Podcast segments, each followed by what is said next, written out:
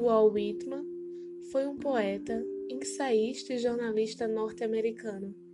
Foi considerado um dos poetas americanos mais influentes e muitas vezes chamado de o pai do verso livre. Walt Whitman nasceu em Nova York, nos Estados Unidos, no dia 31 de maio de 1819.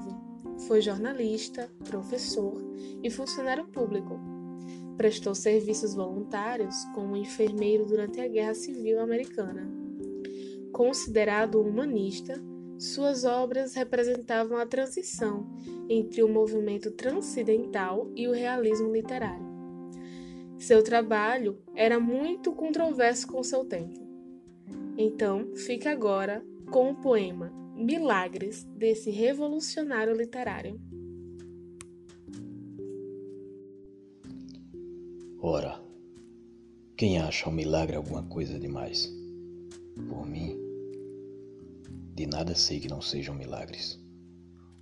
Ou ande eu pelas ruas de Manhattan, ou erga a vista sobre os telhados na direção do céu, ou pise com os pés descalços, bem na franja das águas pela praia, ou fale durante o dia com a pessoa a quem amo, ou vá de noite para a cama com a pessoa a quem amo ou à mesa, tome assento para jantar com outros, ou olhe os desconhecidos na carruagem de frente para mim, ou siga as abelhas atarefadas junto à colmeia antes do meio-dia de verão, ou animais pastando na campina, ou passarinhos, ou a maravilha dos insetos no ar, ou a maravilha de um pôr do sol ou as estrelas cintilando, tão quietas e brilhantes, ou o estranho contorno delicado e leve da lua nova na primavera.